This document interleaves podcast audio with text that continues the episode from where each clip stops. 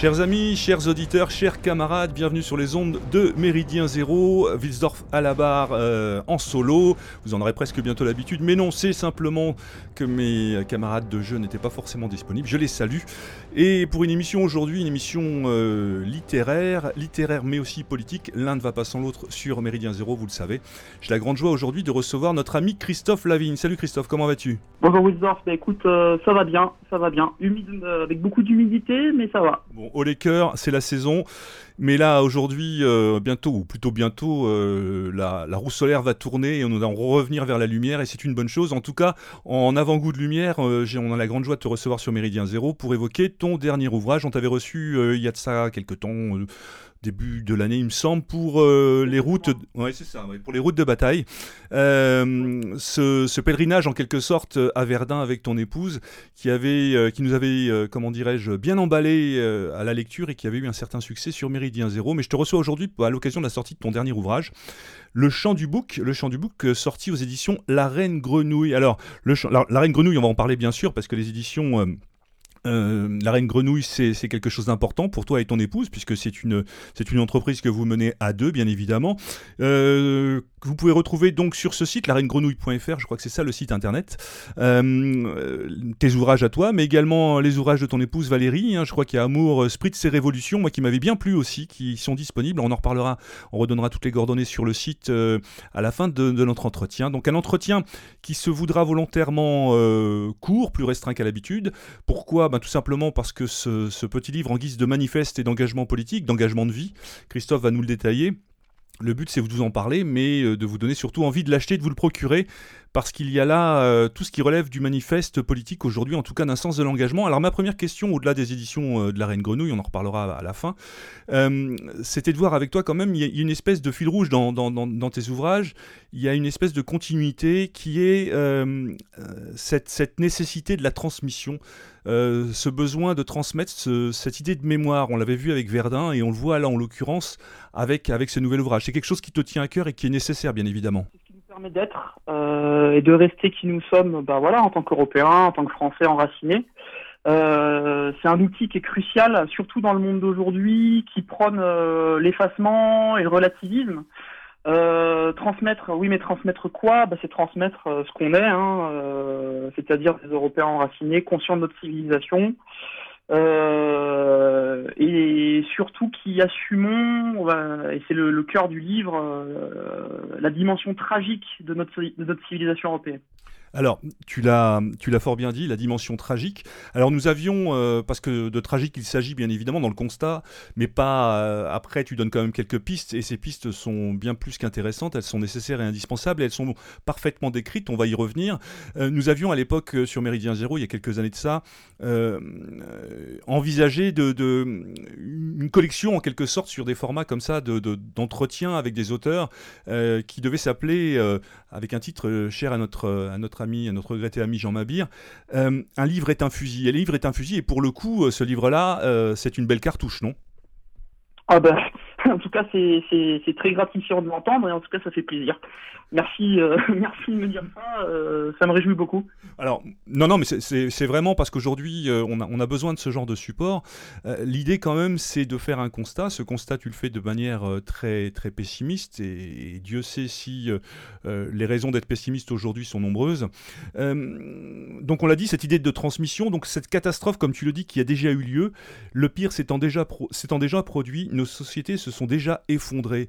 Alors, on pourrait presque dire que lorsqu'on rédige un livre comme celui-là, on a presque envie de le refermer, de se dire bon bah ok, tout est dit, tout est fait, mais on est loin du compte. Ce constat-là, ce constat-là, c'est le constat d'une réflexion, et c'est cette réflexion qui est quand même, je dirais, très très large. Elle ne s'adresse pas que euh, au niveau euh, sociétal, c'est aussi un constat qui se fait au niveau politique, au niveau culturel, au niveau intellectuel.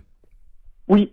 En fait, justement, euh, comme, comme tu l'as très bien cité, en fait, selon moi, euh, nous nous projetons beaucoup vers un effondrement futur. On, le perçoit à travers de nombreux phénomènes euh, dans les médias. On parle beaucoup de collapsologie en ce moment, c'est très intéressant.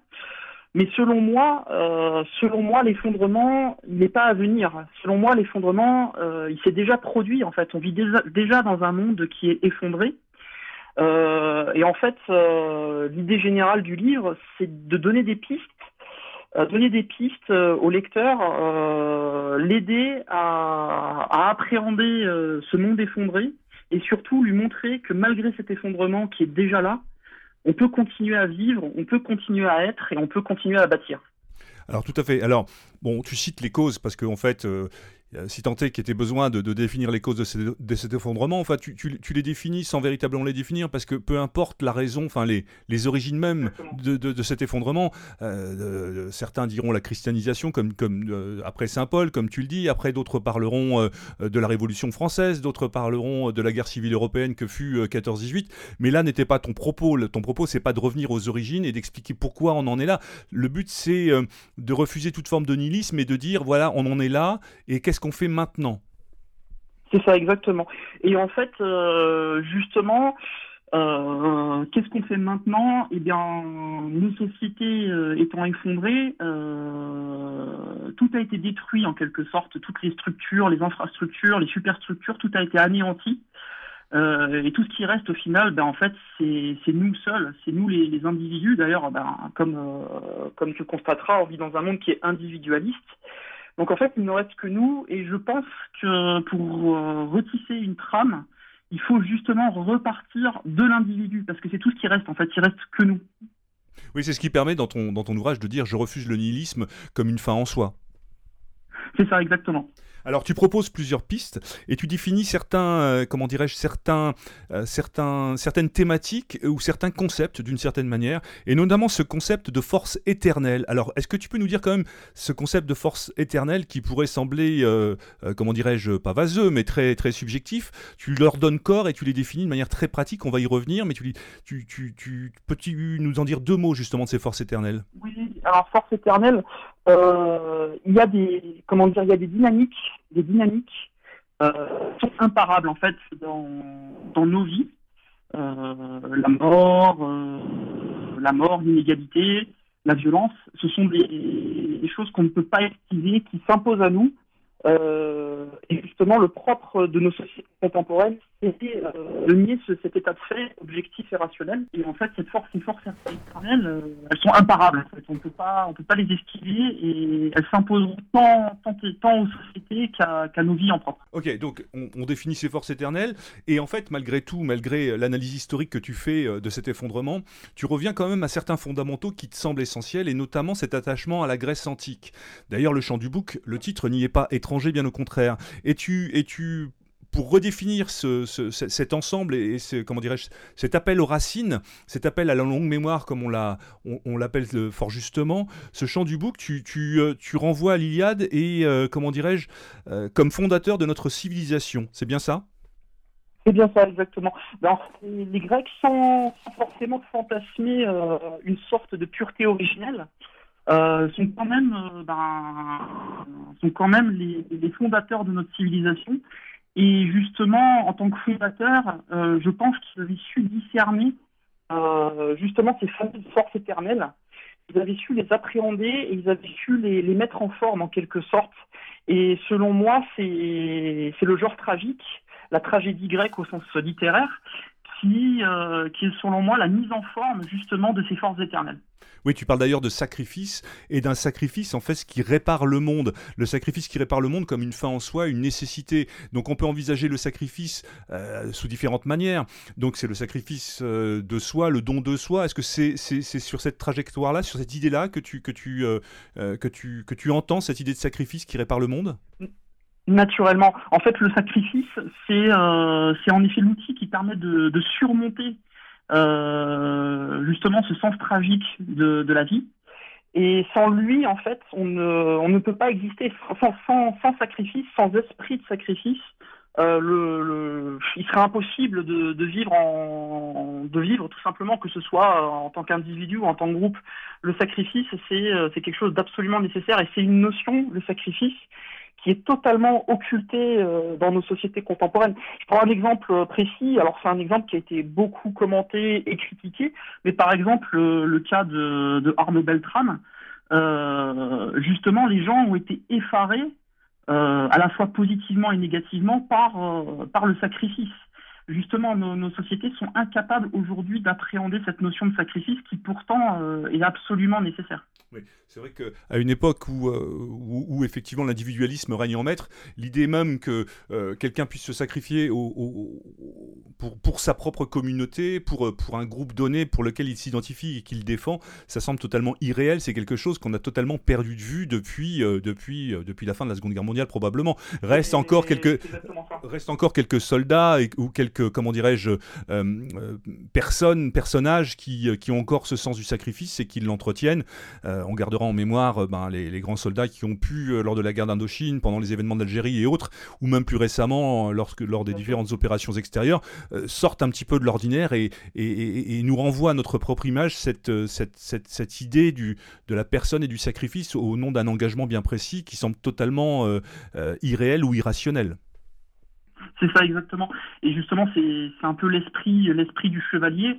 Et cet esprit du chevalier est totalement euh, dénigré et a totalement été anéanti en quelque sorte. Et en fait, ceux, euh, ceux qui ont encore cet état d'esprit général, qui le manifestent dans leur, dans leur existence sont un peu perçus comme des espèces d'aliens en quelque sorte. Absolument. Alors tu parles de, de notamment de, de, suicide sacrificiel, ça, ça moi ça me fait penser systématiquement à Dominique Vénère, bien évidemment, le suicide sacrificiel, on, en est... Explicitement ça, j'ai voulu y faire, alors j'ai pas fait une référence euh, nominative, mais j'avais moi également, en en parlant, j'avais cet exemple euh, en tête. Bien sûr.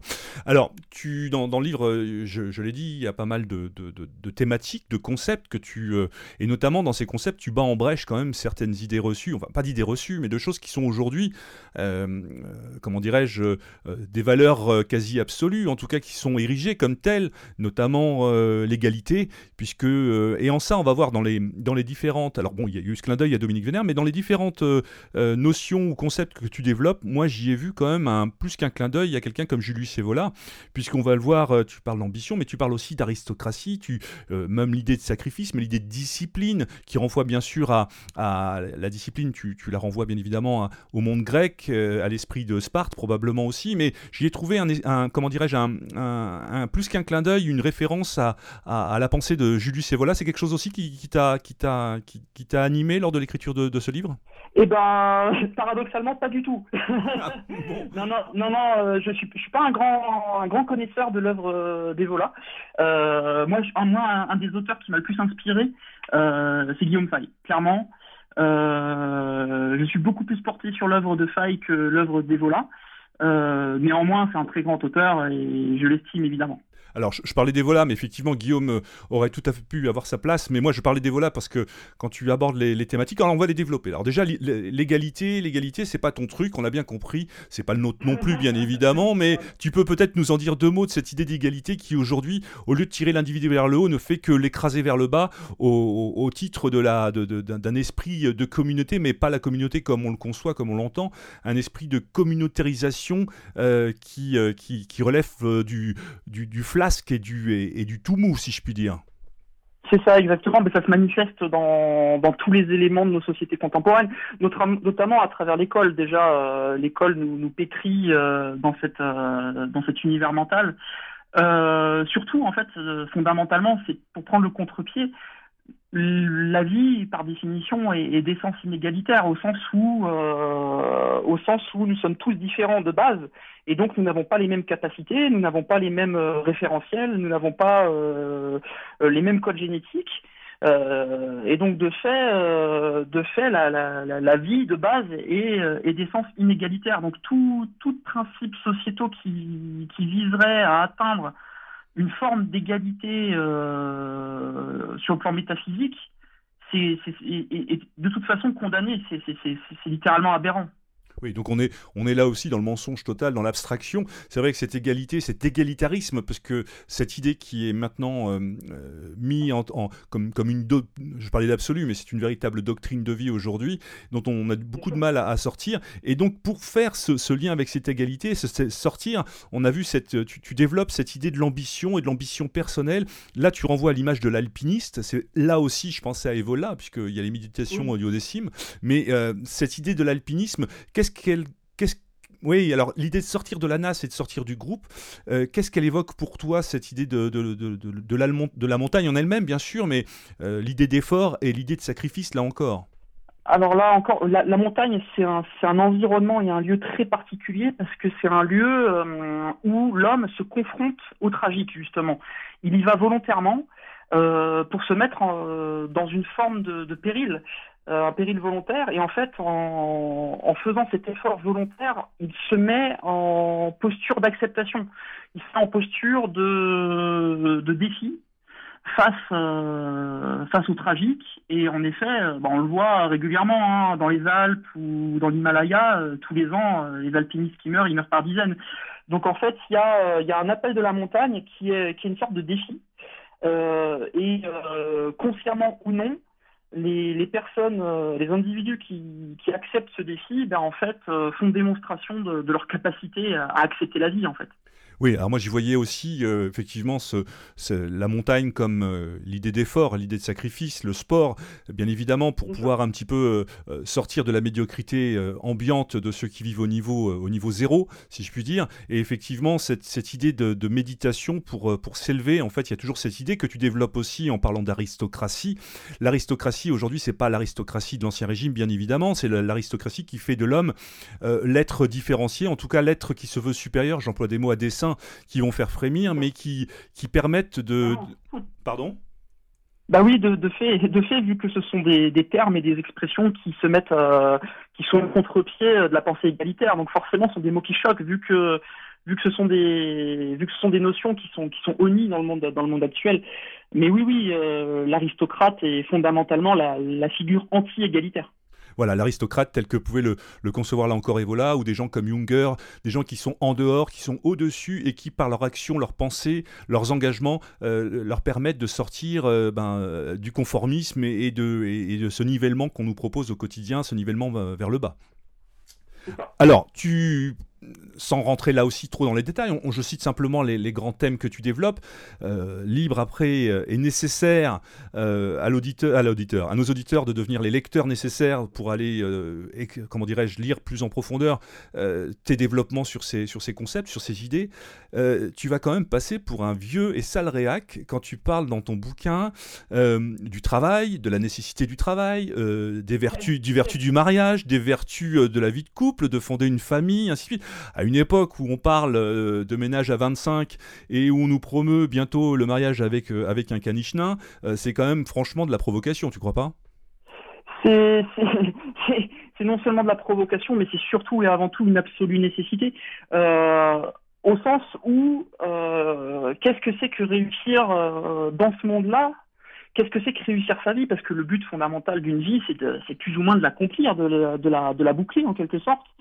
Et euh, qu'est-ce que serait une vie euh, sans fonder un foyer? Alors il y a des fois, j'ai bien conscience des difficultés euh, inhérentes à la création d'un foyer. Attention, hein, les relations hommes-femmes dans le monde d'aujourd'hui sont très compliquées. Mais là, c'est pas de ça dont c'est pas de ça dont il s'agit.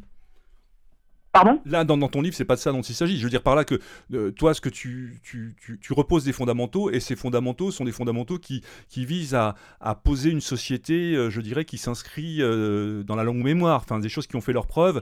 Oui, bien sûr, des choses intemporelles, des choses qui ont fait leur preuve justement avant, des choses qui sont hanté, effondrement en quelque sorte.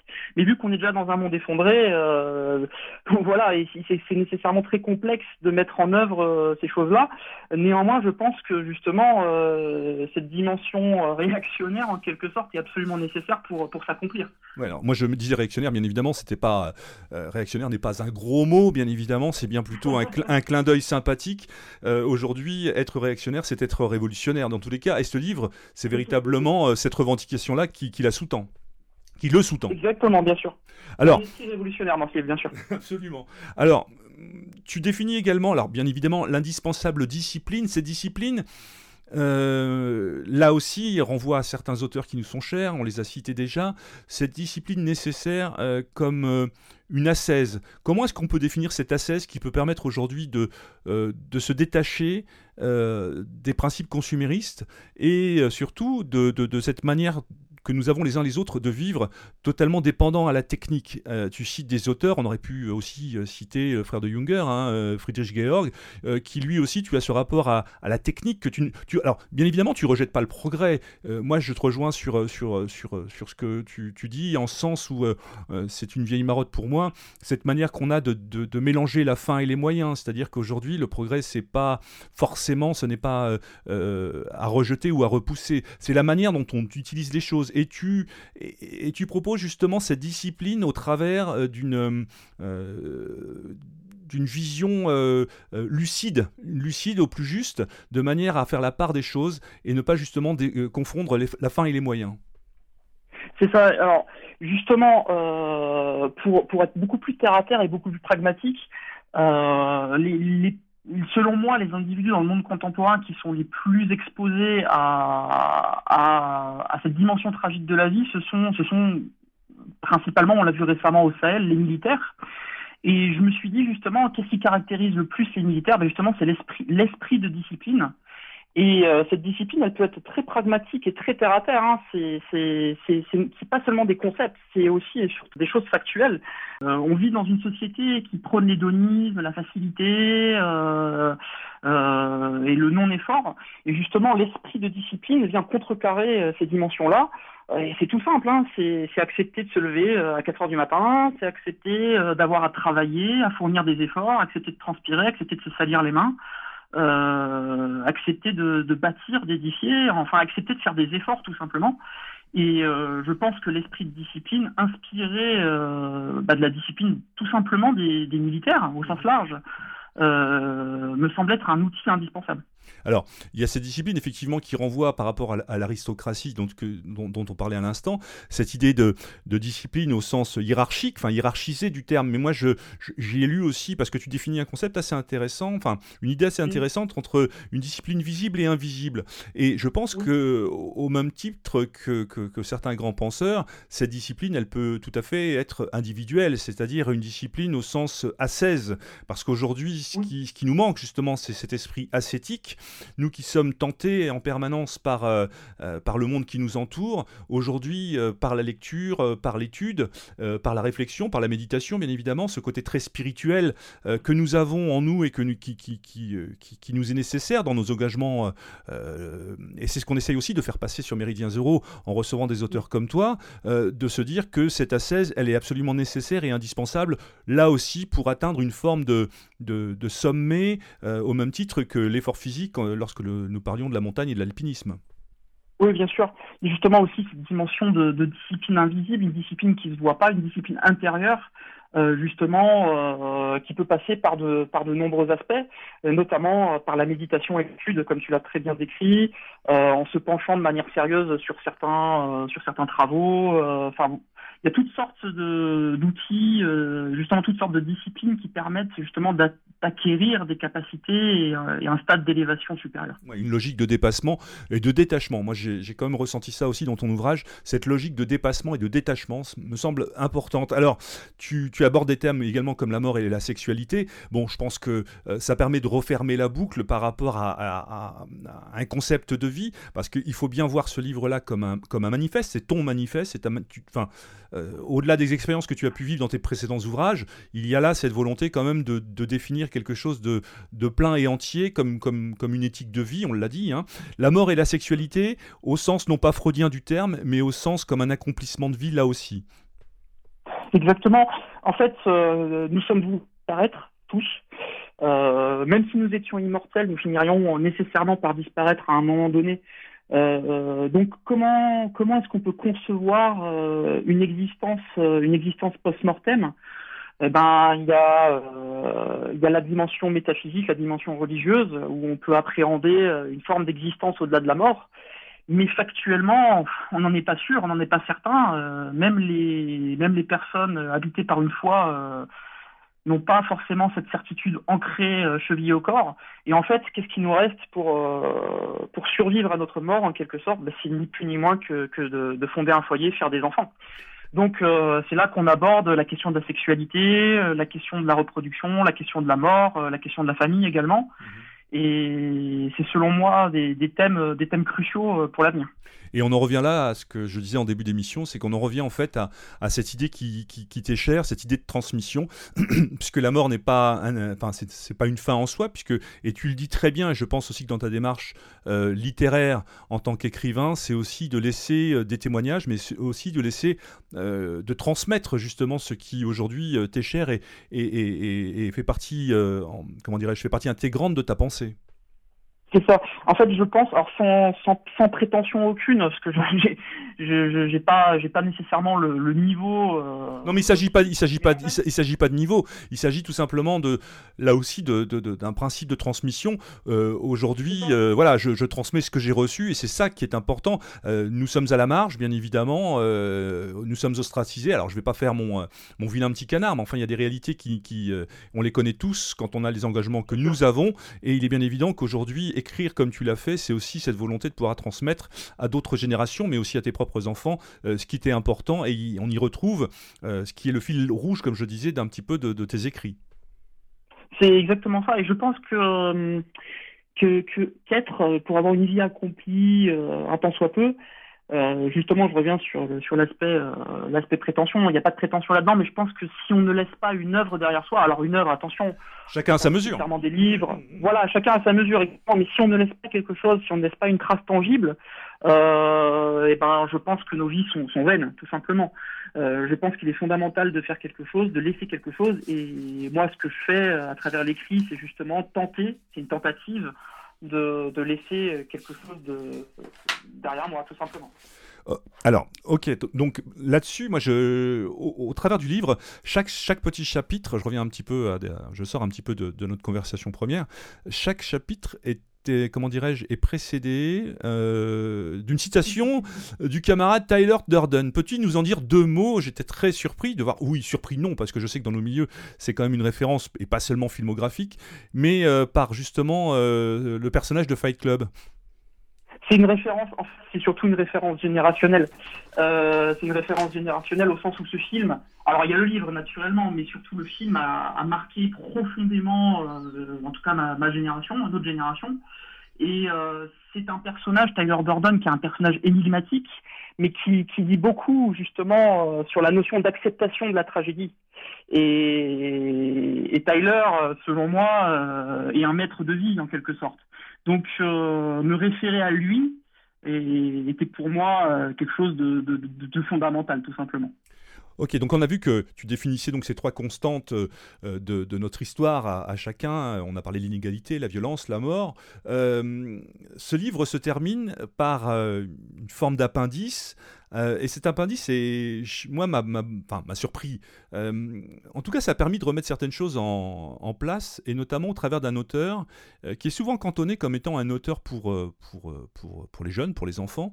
Et tu nous, tu nous définis euh, Jules Verne comme un, auteur européen à proprement parler, en, en définissant euh, trois thématiques, en, faisant émerger, hop, je reprends mon papier, parce que j'ai pas tout non plus en tête, en faisant euh, émerger ce que tu appelles des archétypes, et trois archétypes au travers du chevalier, l'aventurier et le technicien, le technicien qui nous renvoie là aussi à Friedrich Georg Junger. Alors, pourquoi Jules Verne? En quoi Jules Verne te parle-t-il à ce point? Moi, j'étais très heureux de retrouver, euh, parce que Jules Verne, c'est bien évidemment le compagnon de, nos jeunesses, de, lecture de nos, de nos jeunesses, mais c'est un auteur euh, qui est destiné à tous et à chacun, mais tu le remets, tu, le portes en exergue, et j'ai trouvé ça euh, très intéressant et franchement original pour le coup, parce que c'est quelqu'un qui nous parle au cœur.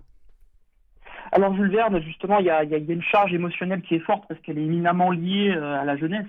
Mais néanmoins, euh, Verne clairement dépasse largement, euh, et c'est en ça qu'il est ignoré, malheureusement, il, dépasse largement ce, cadre de la littérature jeunesse. En réalité, c'est un auteur visionnaire, c'est un auteur qui nous, qui nous, qui remet en perspective justement trois archétypes fondamentaux que tu as évoqués. Et surtout, c'est un auteur qui nous réconcilie avec, euh, avec la technique. avec bon, une fameuse, la fameuse dimension prométhéenne de l'esprit européen, mais au sens positif, et je crois que c'est il y a là quelque chose à explorer. Euh, je pense que Verne est, clairement sous-estimé et euh, il est pour moi porteur, clairement. En plus de ça, c'est un auteur de la belle époque, hein, c'est un auteur de la fin du 19e, donc de l'apogée en quelque sorte. Et il est porteur, selon moi, d'un esprit, un esprit d'ambition, un esprit d'aventure, un esprit chevaleresque, comme tu le dis. Qui pour moi, et qui voilà et qui pour moi est fondamental euh, de l'européanité en quelque sorte. Hein. C'est quoi des Européens à la base? C'est des gens euh, qui sont juste un peu plus curieux que les autres, qui décident de prendre des bateaux et d'aller explorer le monde. Hein. Euh, et des fois, on se fait un peu dénouer au cerveau, mais c'est juste que ce sont des gens un peu plus curieux que les autres, et justement cette curiosité, cet esprit de découverte est poussé au maximum et au paroxysme avec Verne, c'est juste génial. Et en plus de ça, on fait l'association avec la technique. Donc ça vient un peu nous réconcilier euh, avec cet univers qui est souvent mal appréhendé. Euh, voilà, hein, on envoie des fusées dans l'espace, et c'est notre civilisation qui est capable de le faire. Donc, euh, je trouve que Verne, justement, est sous-estimé. Il faut, absolument le relire, le redécouvrir, parce que c'est topissime. En tout cas, le message est reçu fort et clair, mais c'était, enfin, c'est vraiment intéressant de redéfinir au travers de, de ces trois archétypes ce que pourrait être en fait l'idéal européen entre l'esprit chevaleresque, l'esprit d'aventure et l'esprit technique qui nous renvoie véritablement à, oui, à, des fondamentaux intellectuels, euh, pratiques, pragmatiques, euh, qui font de l'individu et qui lui permettent justement de s'élever. Bon, moi, je, je, le dis, hein, et en toute, euh, on se connaît un petit peu, Christophe, on a un passé militant, toi et moi, tu, tu, as été compagnon de route aussi du MAS, du mouvement d'action sociale. je suis vraiment très, j'étais emballé par ce, par, par ce livre, par sa simplicité euh, d'écriture. Alors quand je dis simplicité, c'est pas réducteur, hein, loin s'en faut. C'est, c'est au contraire euh, pour moi. Euh, comme une critique très positive et c'est, volontaire. C'est, vraiment, ça a vraiment été pensé vraiment comme un comme un outil. Parce que je pense que il suffit pas d'avoir un bagage intellectuel ou politique pour pouvoir euh, se l'appréhender. Il y a des clés de réflexion, euh, il y a des pistes, euh, des constats, mais ça, beaucoup de gens peuvent faire les constats. Mais au-delà des constats, tu proposes des pistes et tu construis ta pensée de manière, je trouve, très, très saine, très simple, dans le bon sens du terme, je, le redis encore. Mmh. Et, ce livre était, est vraiment à mettre entre toutes les mains. Alors, euh, je, rappelle donc qu'il est disponible aux éditions de la Reine Grenouille. Alors tu peux peut-être nous en dire deux mots. Vous avez décidé d'être, euh, comment dirais-je, de vous affranchir de la tutelle euh, des maisons d'édition classiques. Et je sais que Gallimard, Flammarion et autres te sollicitent et te courent après. Mais au-delà de ça, je pense que aujourd'hui se lancer dans l'aventure, nous on le sait au travers du collectif Méridien Zéro. Nous on a eu mm. également autour de deux maisons d'édition une des aventures éditoriales. Et, on sait à quel point la, la, chose est difficile. Tu peux peut-être nous en dire deux mots justement de cette aventure? Alors oui, justement, la Reine Grenouille, en fait, c'est surtout un projet, euh, un projet de ma femme. Euh, qui, euh, qui ambitionnait justement de, créer une maison d'édition et elle s'est lancée corps et âme là-dedans. et, moi, j'encourage vivement dans cette voie. En fait, au départ, le, projet initial, c'est surtout de parvenir à, éditer et diffuser, on va dire, les créations familiales, à savoir ses propres ouvrages et les miens. Mais euh, il y a une dynamique de construction et on va voir comment évolue ce, ce projet éditorial et je pense que ça, que ça, va, ça va bien fonctionner. En tout cas, euh, tous nos voeux vous accompagnent bien évidemment. Nous, euh, sur Méridien Zéro, on fera ce qu'il faut pour relayer euh, vos actions, vos éditions, enfin vos parutions. Je rappelle simplement que la plupart des livres sont disponibles, enfin les livres sont disponibles sur votre site internet, lareine-grenouille.fr. On y retrouvera donc Les Diablesses de Castille, sorti en 2017, Route de bataille 2018 que nous avions évoqué sur Méridien Zéro, donc il y a de cela quelques temps. Une aventure extraordinaire. Je précise également qu'une petite vidéo d'une vingtaine de minutes est disponible maintenant sur internet j'ai vu ça, c'est passionnant. On peut voir un petit peu votre, euh, votre euh, accompagner la lecture du livre avec de belles images de votre, de votre expédition euh, en terre, en terre lorraine. Et bien évidemment, ne, comment ne pas citer le livre de Valérie Amour Spritz et Révolution, comme je l'ai dit en début d'émission. En tout cas, on vous souhaite plein de bonnes choses et notamment, je le sais et je le dis, un beau bébé à venir dans les prochaines semaines, c'est bien ça? C'est ça, un deuxième, un deuxième petit garçon qui arrive bientôt. Eh ben, tous nos voeux de bonheur vous accompagnent et en tout cas Christophe, on reste au contact. Merci d'avoir été l'invité de Méridien Zéro. Tu sais que tu es toujours le bienvenu et donc je rappelle ce livre disponible. Donc hop là, je le reprends euh, à la main parce que j'ai une petite tête et que ça s'appelle Le Chant du Bouc, bien sûr, disponible chez lareine-grenouille.fr. Merci Christophe, le bonjour à madame et à très bientôt pour de nouvelles aventures. Salut à toi. Merci Wilsdorf, bonne journée, merci. Salut.